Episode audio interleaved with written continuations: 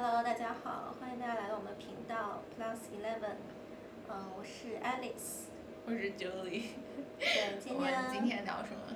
今天就是想跟大家聊一下，呃，留学给我们两个的生活带来了一些什么样的改变。然后，嗯，Julie，你到澳洲多久了？我到澳洲大概五年了，我一五年来的。就是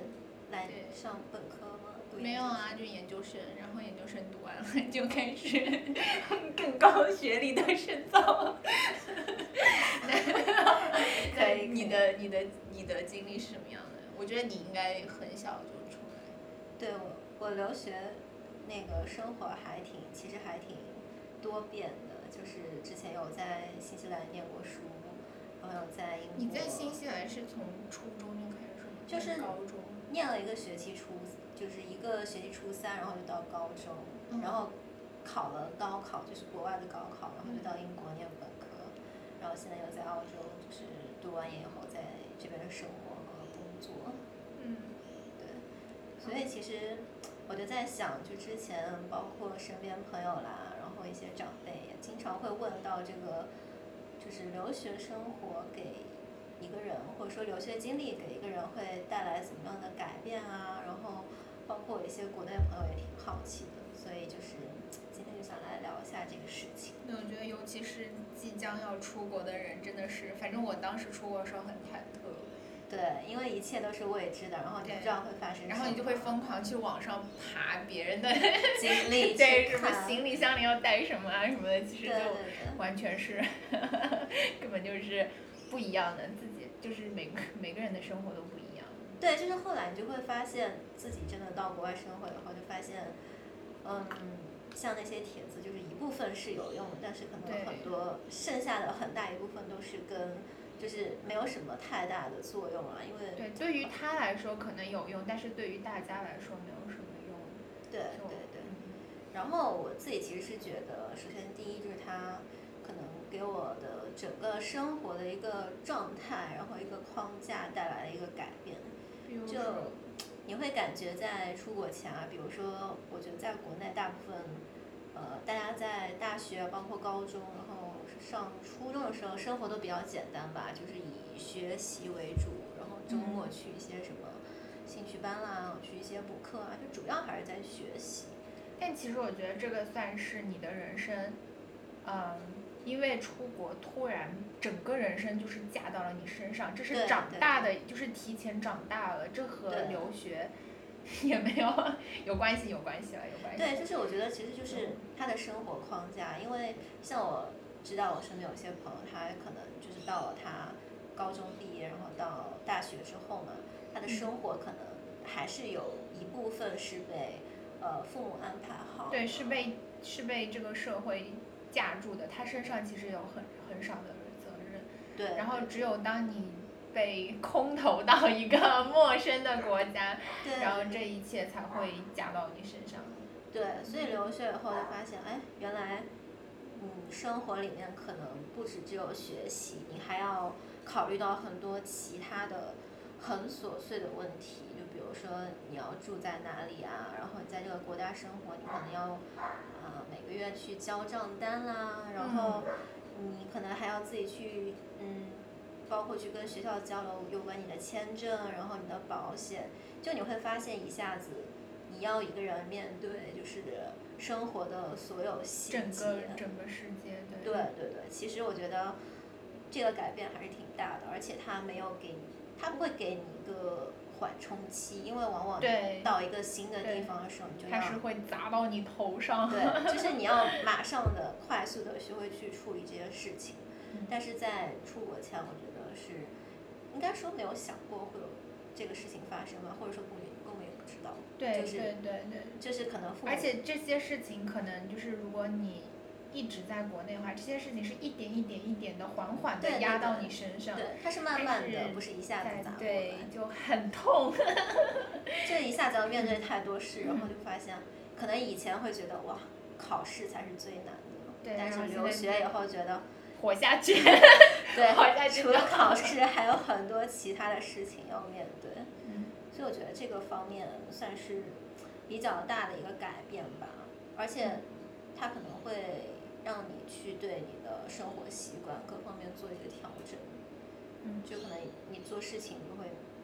慢慢的要有计划，然后要有一些，就甚至于我自己都开始用一些日历，然后写上，比如说有些事情什么什么一个月后某一天你要干嘛了，什么东西要过期了，就是你都得记在心里面。对。然后。就觉，反正我有这么觉得，就是出国以后，你的世界包括就是时间啊，所有这些维度，你都仿佛进入到一个。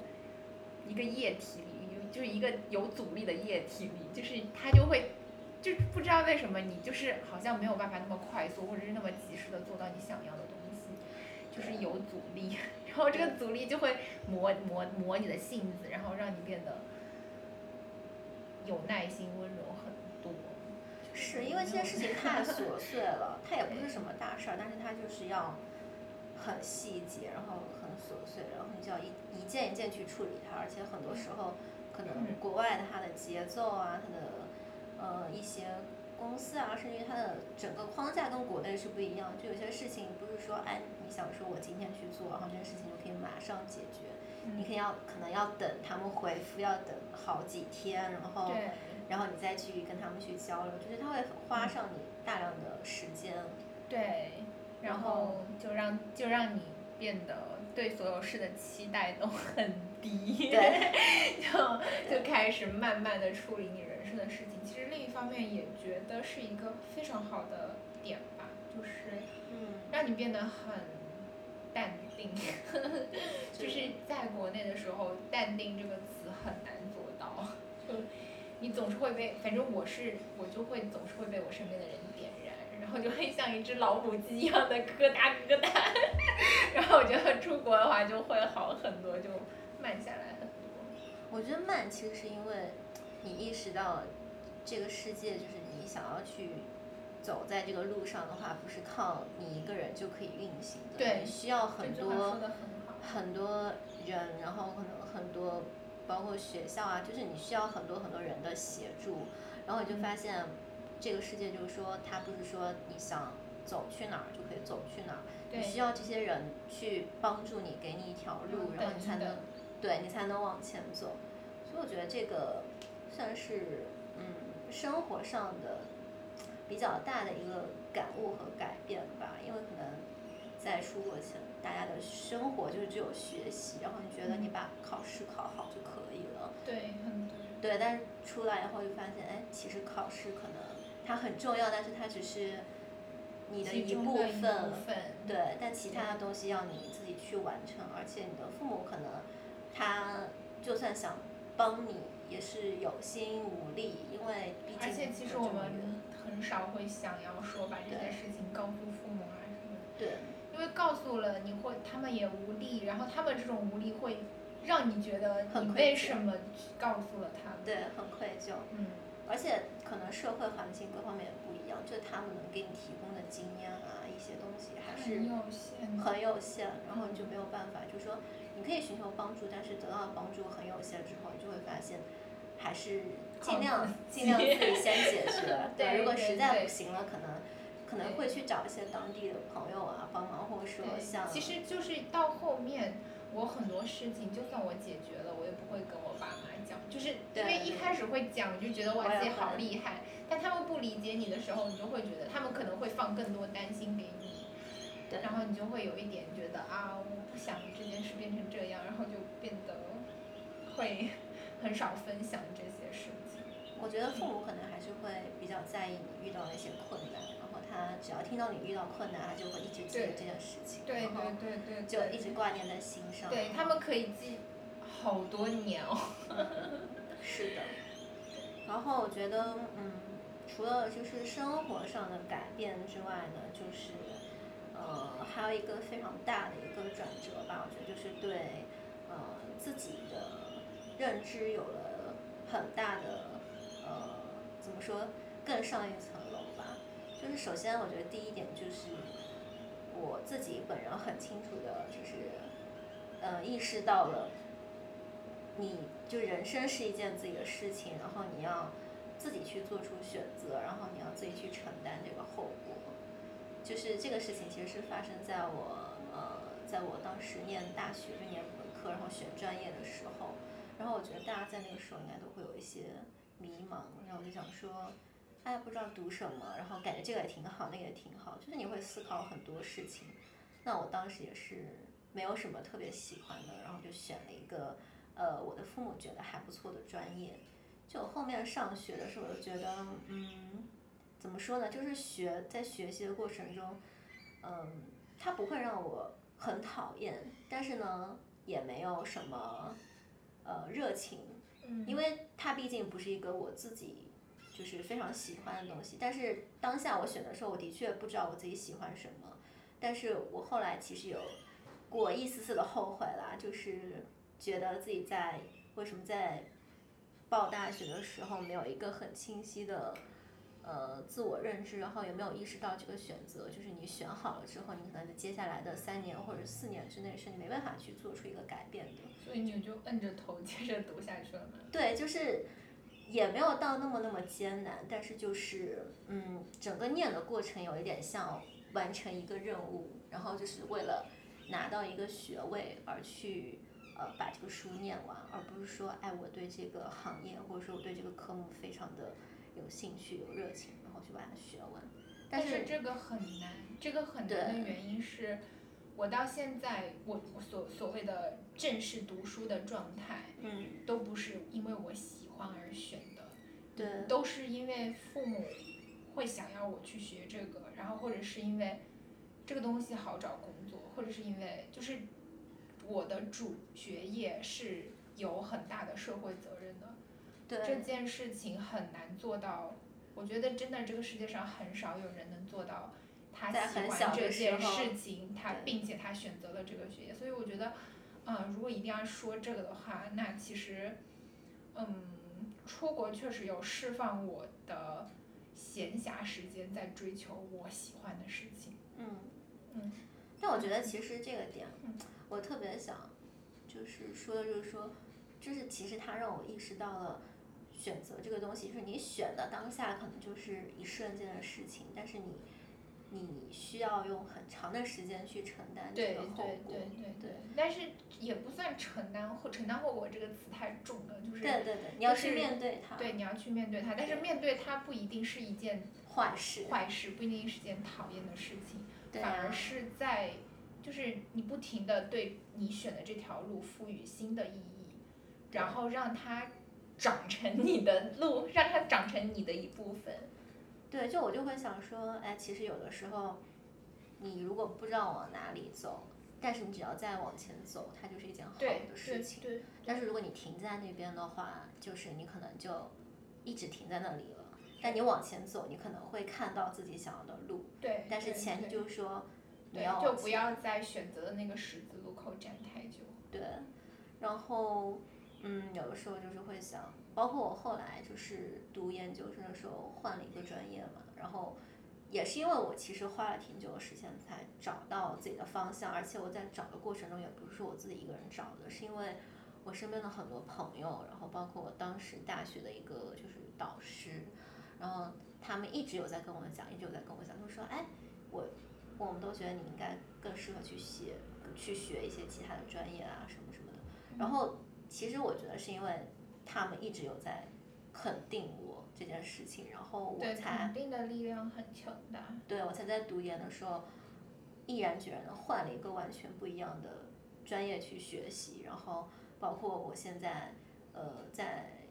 做这方面的工作啊，其实就是会感受到你有喜欢在里面的话，你做任何事情都非常的，你就不会累。对对。而且你会觉得，嗯，每一个新的工作也好，或者说每一条就是学习的这个过程中，你都觉得是给你带来了呃新鲜的，就会有新鲜感，然后也会有好奇心。让我觉得，我最近突然意识到“累”这个词的反义词不是休息，而是成就感。对你永远没有办法说，我休息休息就不累了。那你需要去寻找那个成就感，它对，就它成就感就很重要。嗯，但是我在想，就是有时候我就会想说，哎，如果我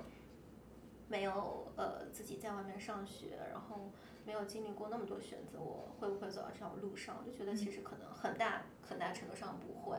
因为嗯，就是因为这条路上有太多太多的选择，然后我承担了很多次就是选择之后要面对的东西，然后我才在一个嗯很不清晰的路里面看到了一条我喜欢的其实我觉。得你比较是因为你很小的时候就出来面对了很多选择，对所以你很早就开始练习选择。对但是如果你在国内的话，你去承担选择或者是开始选择的年纪会比较长，然后你开始练习的年纪会比较晚。就对啊我们人终究还是会最后承担起所有社会责任，然后去做那个，但是。就是有的人开始的早，有的人开始的晚，然后留学这件事情它会迫使你对提前开始提前开始这个过程。但我觉得这个是一件好事情了，因为我在想我在想，就是如果我要到三十或者说三十五或者四十，就到更更后来的时间里面才去开始学习这件，就是面对这个事情的话，可能那个时候我一个选择带来的后果，就不是说后果吧，就是它带来的让我面对的东西可能不像对，它会更沉重，对，更沉重，然后可能就是怎么讲，就是提早练习，我觉得是一件很好的事情。但是就是留学，它其实是给你一个这样的途径，让你去被迫的提早开始选，对包括从你要去哪里啦，你要读什么大学，你要念什么专业，然后到了一个新的国家，你要住在哪儿，然后嗯你要选什么课，就是它会有很多很多小的选择，然后在这个过程中，你不断去练习选择和面对这个事情。对，嗯，然后我觉得另外一点的话，就是除了对自己观念上一个改变嘛，还有就是说，呃，和别人相处，就是也有很多就是新的想法，就是留学之后嘛，可能我之前跟嗯，包括我的朋友啊，我的家人相处的时候，其实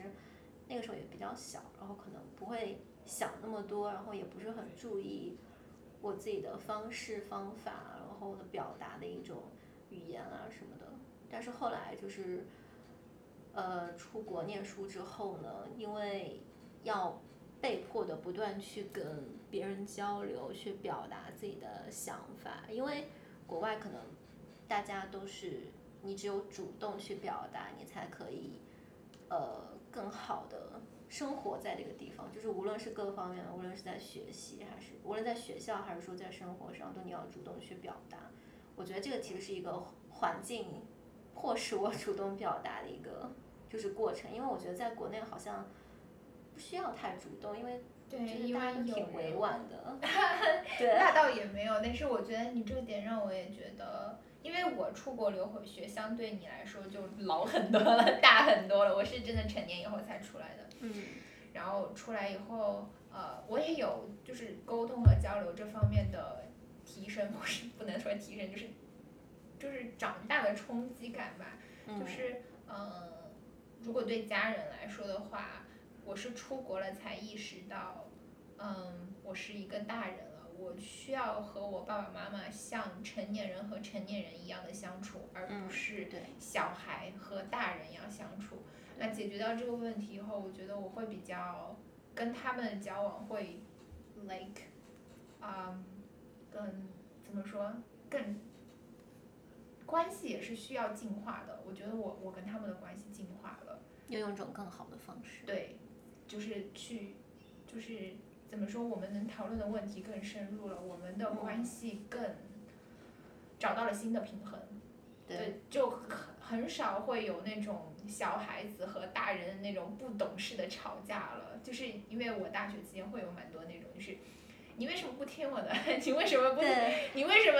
一定要就是让我去做你想要做的那件事情？你在控制我的人生，怎么怎么怎么的？但，但是当我嗯把他们当做成年人，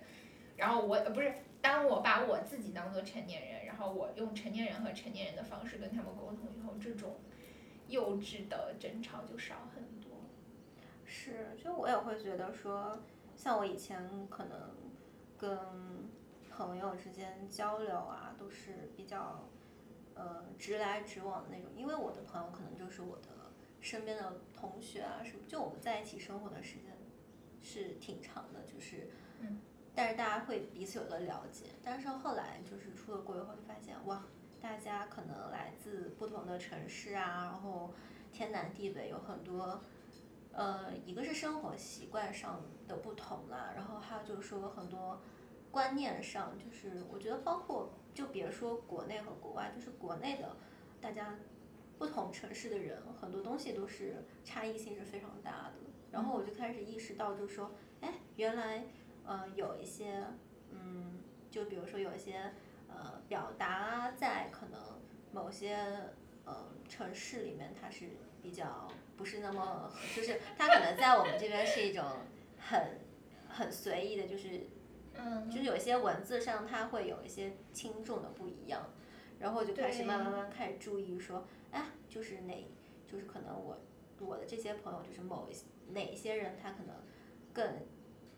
能接受怎么样的一个表达方式，然后有些人可能就喜欢你直来直往，有些人呢你不能跟他呃很直的去说一件事儿，你需要委婉一点。就是我就会发现啊，原来面对不同的人，你要去恰当的调整自己的沟通方式，因为交流是为了传达信息，但是呃，如何表达就是这个传达信息的一个桥梁，就你要把这个桥搭得到对方那边，不然的话，你跟他说什么，对对对，我没觉得这是这也是我出国留学学到的一点，就是你说话是为了让别人听进去，对，这是不是为了自己 说。不是为了自己说的爽。对啊我小时候就很喜欢干一点，只把自己的情绪抒发出来，告诉你们我是一个很炸裂的人。对，但是你就会发现抒发了之后也没什么用，就是对对方还是那个样子，然后你就会一开始意识到这件这件事情之后就会很无力，你就会想说，我都已经说的这么直接、这么清楚明白，为什么他就是不？明白？对，后来就发现大家的嗯接收的信号是不一样，然后接收的能力也是不同的，然后就是就慢慢慢慢会培养自己去调整，然后就是嗯和不同的朋友啊，包括和你的老师啊，或者说你去呃就是和不同比如学校的人啊，然后嗯各方面各个就是不同机构的人吧，包括呃都需要有一种不一样的方式去交流，然后来就是推进你想要做的事情，或者说来成功的传递你想要表达的信息。但我觉得这个东西在我出国前是没有任何意识的，因为可能你出国前就像我出国前的交流环境，可能就是除了我的家人，就是我的同学，对。然后朋友也基本上都是我的同学。哎，其实这个也不能说全全全是留学的功劳，就是长成长的功劳 也对占很大一部分。对，我觉得同步吧，就都有。对对对，然后后来其实包括嗯，留学以后，有的时候回国啊，一开始我还记得刚开始回国假期的时候，和国内的朋友聊天的时候，就是会有一种你们怎么嗯这么不懂事？对，会有这种想法。还有就是说，有的时候表达自己一些很郁闷的事情，他们可能没办法 get 到那个点。对就比如说你说，哎，我这个没有国外的东西太难吃了，真的好绝望。然后可能朋友就是，他就没办法理解，他就觉得说只是吃不到好吃的东西而已，你干嘛这么绝望？嗯，对，就是可能会慢慢跟国内的部分朋友会有一些呃距离吧，但我觉得这个是没办法避免，因为因为他们没有经历过这个事情的话，可能没办法呃懂，就是你在说哪些点，就比如说但是会有一个阶段，就是你觉得你和国外的朋友也不是很铁，对对 也有很有距离。你觉得你还，然后你又觉得你国内的同朋友、以前的朋友不理解你不理解你，你就会觉得你站在一个孤岛上，然后这个感觉持续蛮久的。你有很久吗？我我有很久，我大概是我研究生整个阶段都是这个感觉，就是我觉得我既不能回去，然后又不能站在又又不能在这儿找到安全感，就很很可怜的 站在一个这只能那个时候只能。中间地带。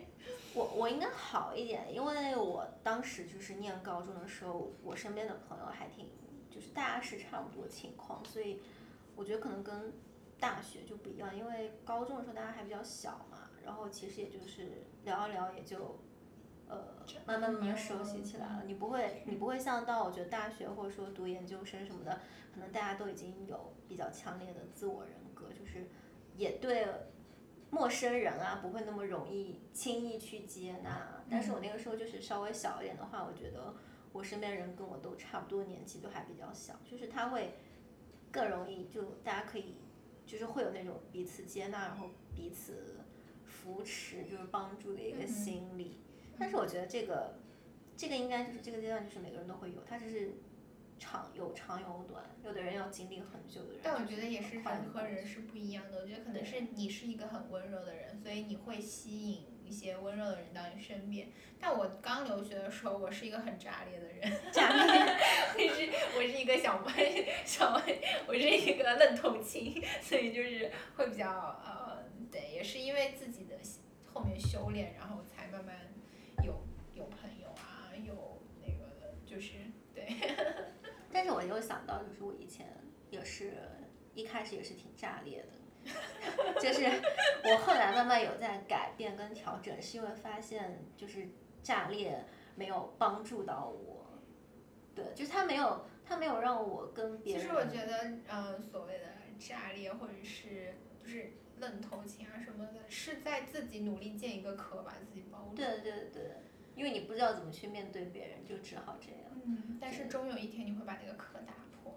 对，因为我觉得没有人想要一个人生活，大家都还是想。对对，人性还是趋趋爱的。嗯，就是希望跟朋友啊什么的。对，想要有团体的时候，一起生活在一起，然后一起吃饭，一起玩什么的。对。所以你为了更好的，就是融我嗯，可以说是融入吧，但是呃，也可以说是。去接纳别人，然后接纳自己的话，就是你会慢慢慢慢的调整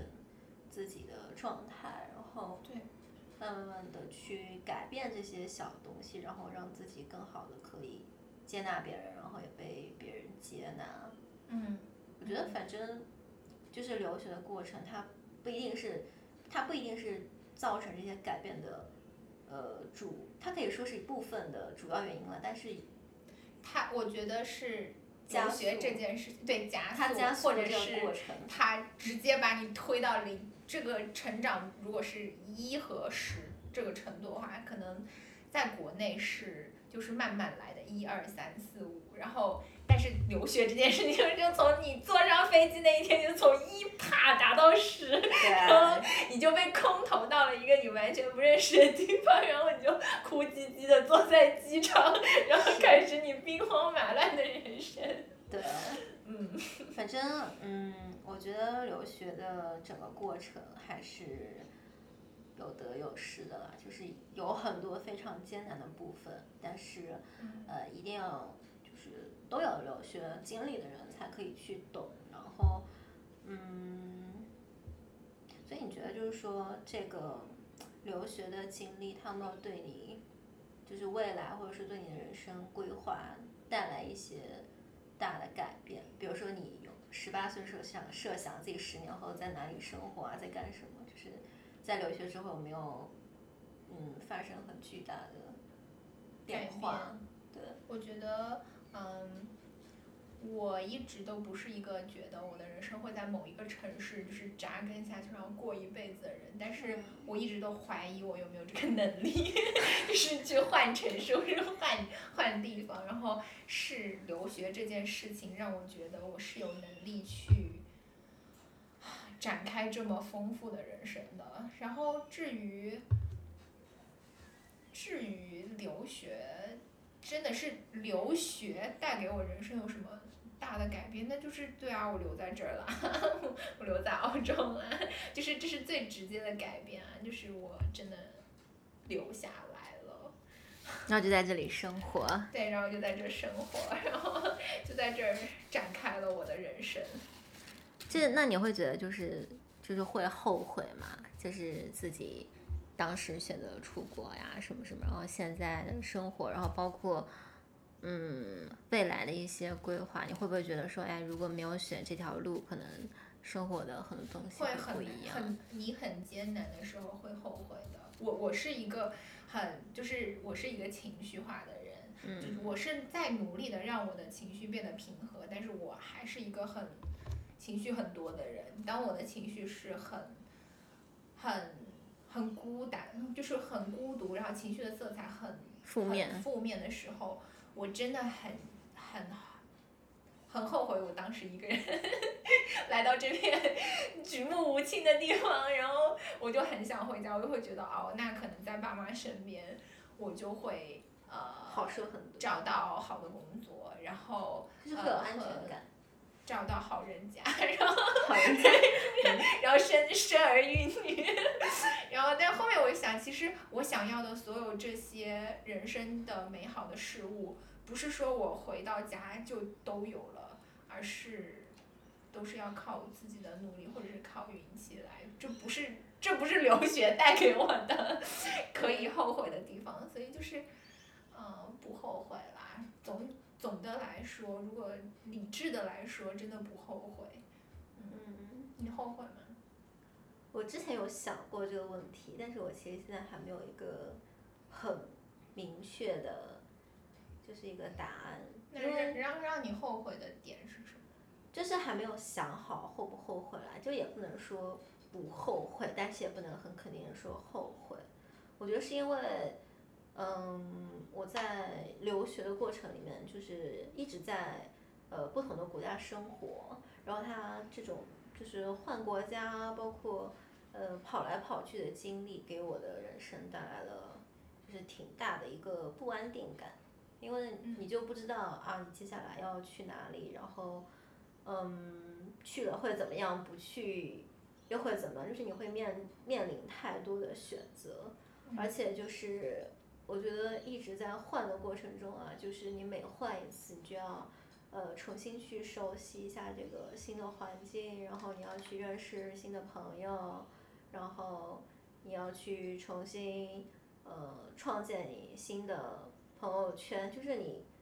每样东西基本上都要重新来过，就是就算，就算是一直在国外，但是每个国家的东西，每个国家的人肯定还是不一样的，所以你要不停的去。呃，怎么说？重新适应这个地方，然后可能当你适应的差不多了，然后你就发现，哎，上学上完了要换地方了，就 很尴尬。就我经常会羡慕我一些，比如说在毕业后就回国的朋友啊，或者是说就是，嗯，无论是自己选择还是说父母要求吧，就是我觉得虽然这个选择，因为现在。你也不知道他选的是好是坏，但是从当下阶段去看，就会觉得他已经选在了一条。他们选的很轻松。对他选在了一条很很笔直的路上，因为他的可能他接下来的四五年要做什么就已经清晰可见了。对。然后我们可能未来十个月的人生都不清晰。对，但是换到我自己身上，就想说哇，就是可能。未来可能未来半年后自己在干嘛，在哪里都还没有想好，或者说，就是你前面的路看不清楚的话，它会给你带来很多的压力，还有恐慌。是人生非常正常正常的事情。对啊，但我觉得。那我想问你，你有在留学这么多年，你有什么时候爆哭过吗？爆哭的话，我觉得。就是有一个点戳到你，可能一件事情也很小，但是。忍不住了，我觉得应该是我第一年回国的时候吧，因为因为呃，就是我当时不是坐飞机，然后就会晕机，然后当时出国第一天就崩溃了，因为我在飞机上晕机，就特别特别惨，然后呃特别难受嘛，它就跟晕车那种差不多，就是特别难受，但是。晕车你可以让人家停车，但是晕飞机你又不让人家停飞机，对吧？而且飞机一飞十几个小时，你也不能干嘛，你就只能挨着。然后我就记得当时第一天到国外的时候，我就特别特别崩溃，因为我就想说，我的天，我到底为什么要来这个地方？然后因为当下身体很不舒服，然后就会。但是我觉得那个它不是一个，它主要其实不是源于我心理上，它其实一个是生理上，因为身体难受，然后在那边一直流眼泪。但是因为身体太难受了，然后也没有什么可以立即立即缓解的办法，所以就当下很崩溃。我觉得那个是一个我记忆中就印象很深的。但是后来就是心理上的话，应该是就是第一年回国的时候，就是当时。呃，也也是因为晕机有一部分原因，但是是因为我第一年，呃，出国差不多是一年多，然后才回家，就是等于说第一次出国之后，我是差不多，差不多是十三、十三、十四个月吧，还是就是一年多的时间，然后我才，呃，找那个假期回家嘛，然后当时在飞机上的时候，就是默默的流眼泪，然后 主要是。也也是因为晕机有一部分原因吧，对，然后可能另外一部分是觉得说啊，就是终于可以回家了，就是，可能当下第一年没有觉得过得很苦，就是说实话真的没有说是很辛苦或者怎么样，只是说，呃，觉得觉得自己很不容易，觉得自己好可怜，对，觉得自己好可怜，然后。就是在飞机上的时候就一直在那默默流眼泪，然后还把空姐吓到，就是空姐就一直不停的在我对在我旁边走来走去，然后就是可能会以为我遇到了什么事情，然后就一直很关注我。但是其实当时是因为一个是飞机，然后一个是因为也不是因为说很想家什么，你就是想到。要回家这件事情，然后很激动，心里面很激动，然后再加上音 机就啊一直一直在那，而且我其实不是那种大哭啦，就是一直流眼泪，然后那个眼泪止不住。对对对，然后就后来后来，但是好像下飞机以后就比较 淡定了，就是 就好了。对，就 好了。就是哎，但是这种感情真的是，我觉得你刚刚说的这两件事，真的是没有出国的人是不能理解的。对，就是，嗯，特别像以前啊，就是可能那个时候坐飞机没有那么方便，不像现在你出国干嘛，大部分城市什么到另外一个国家你都可以直飞啊什么。那我我们那会儿可能就是很早前就一定要转机，对，一定要转机，然后你可能在转机的途中，你可能要在那个机场。你要去一个新的机场，而且转机的机场一般都很大，然后根本就找不到。我在香港转过一回，在新加坡转过一次，就真的是，这机场里面要坐地铁。对，而且土包子第一次知道机场里面要坐地铁。对，而且你当下就飞完十几个小时以后下了飞机，然后去找地铁口，然后我就抓狂。你而且你想到我的天呐，就是好不容易下飞机，为什么后面还有好几个小时要飞？就当下就是会很崩溃，然后有的时候可能你要在那个机场待十几个小时，然后你也不能出去，而且你根本就不敢买那种接很近的机票，因为你怕来不及，或者是就是。头一个误，呃，晚点以后误了下一个，对，就我我我也是在机场等过很久，所以就是会有很多担心嘛，然后再加上转机什么的，就坐一次飞机真的特别特别累，就是可能要缓个好久才可以缓过来。但是我觉得，嗯，其他的话就是，就是你要说留学自己本身的话，其实我我没有在这个过程中受到过特别大的。挫折让我觉得非常后悔，或者说非常难过。我大部分的时候都是因为，因为你是一个很温柔的人，你是个很平和的人。就是像我，就是一个情绪比较大起大伏的人，然后我的我的哭点蛮多的。我觉得我们以后可以可专门开一集讲你的哭点，我可以从第一分钟一直讲到最后一分钟，各种各样不一样的哭的原因。但是。我我是我我有一个朋友，他在日本，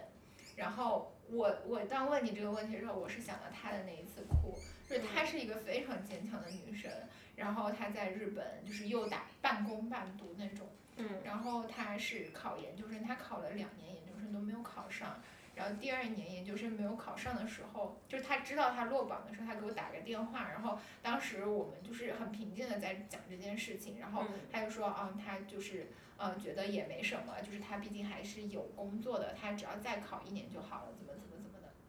他说他也可以换国家，怎么怎么，就是我们在很平静的讨论这件事情，然后他突然就大哭了。我说你怎么了？他说我下错站了。就是就是你知道，就是他突然哭，就是他突然就说他突然就是那边就是只有哭声了。嗯。然后我说你怎么了？他说我下错站了。然后他就一直哭哭哭哭哭了十分钟，他就说好，我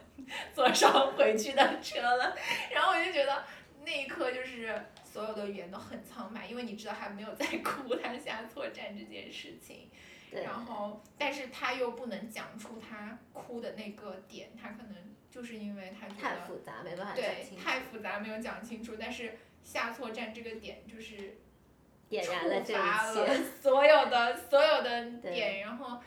嗯，对，然后他就是嗯，因为日本社会也比较像，就比较亚洲社会吧。他的同事又会说你怎么还没有找对象啊？你怎么，就是一直单身啊？就会觉得他有一些问题。然后，所有这些事情他都很平静的在电话里跟我讲，然后讲着讲着讲着，然后突然说我下错站了，然后就开始爆哭。然后那一刻我觉得。这应该是所有留学生都会有那么一个点，就是触发了你的一切。我觉得是因为就是他可能他自己也在努力的说服自己说啊这一切都是就是都会慢慢变好啊什么什么，就他努努力的在让自己很坚强，但是可能在你不断安慰自己给自己信心的同时，如果发生了一件。就是很小的事情，它可能就是会让你一下子情绪崩溃，你就会觉得说，哎，我都已经这么多努力了，怎么还会发生这样的事情？因为而且特别像这种事情，它很多时候不是一个大事，因为因为大事很多大事情是没有办法去避免的，它是一个嗯长年累月很多事情造成的一个，就是会有一个大的后果啊什么，但是。很多小事情就是有的，我觉得就是身边会很多人会因为小事情去崩溃，是因为他当下他很清楚的知道那个事情是他可以避免的，就是因为他太小了，他可以避免，但是他没有避免到，所以他才一下子崩溃。如果真的是一件大事情，是那种他没有办法控制的，我觉得反而不会。但是这件小事情在哭的点就是大事情，人生的所有大事。就是你一下子可能就会想到很多很多事情，然后你就一下子把你情绪啊各个方面就嗯就没法控制。但是我觉得所有的留学生都会有这种点吧。但是就是如果听的听在听我们讲话的你们有这个点的话，就是一切都会好的，真的一切都会好，一切都会过去的。然后你就会有新的麻烦，就是人生会有新的迷茫、新的麻烦、新的一切，然后但是都会过去的。对，或者你们也可以评论分享给我们，然后说一下自己的生活中。我觉得有没有在留学都无所谓，就是我觉得人在哪里都都一样，你都会遇到这些事情，然后嗯，但是哦，我觉得上个星期你讲的一句话很好。就是你跟我说，如果你呃，如果你不迷茫了，就说明你站在原地没有动。只要你往前走，一定是迷茫的。所以，就是每次我 就想到你的这句话，我就觉得人生充满了力量。你真的是一个温和的小太阳。没有，没有。但我觉得就是，嗯，留学整个，就是当我去回想的时候，我觉得他。对我自己，包括对我身边很多，我都有跟很多朋友都有聊聊过这个问题。我觉得其实它带来的改变啊，带来的一些影响，真的是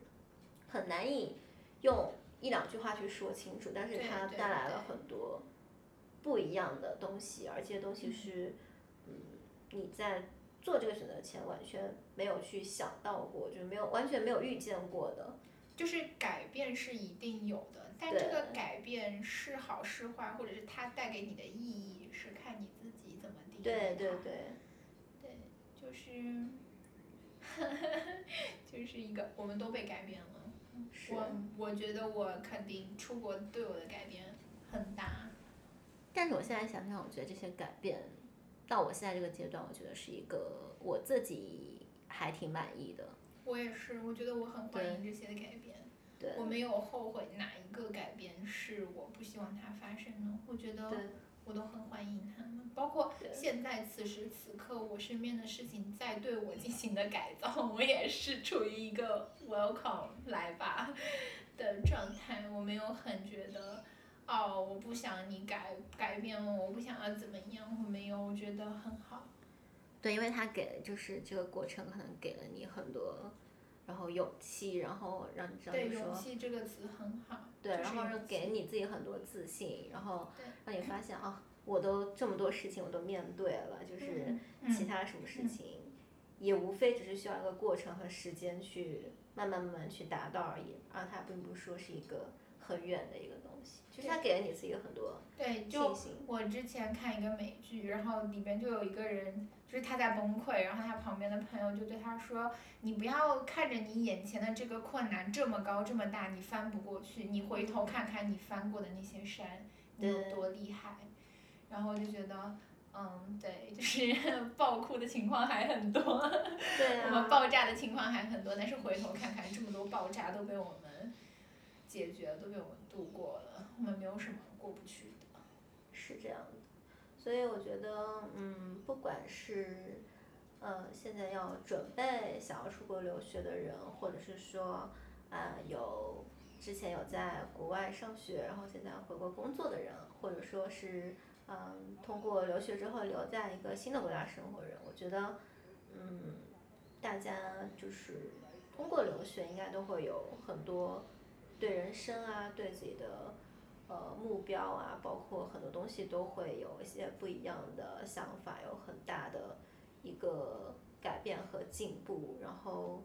嗯，今天的话，我们就是分享一下我们两个自己的一些亲身经历，然后还有自自己的一一些些感受。对对，我觉得如果大家有一些新的想法，也可以写在评论里面跟我们一起分享。对，然后希望我们的话能鼓励到大家。对，嗯，那我们今天的话题就到这里啦，谢谢大家，谢谢大家收听，拜拜。拜拜。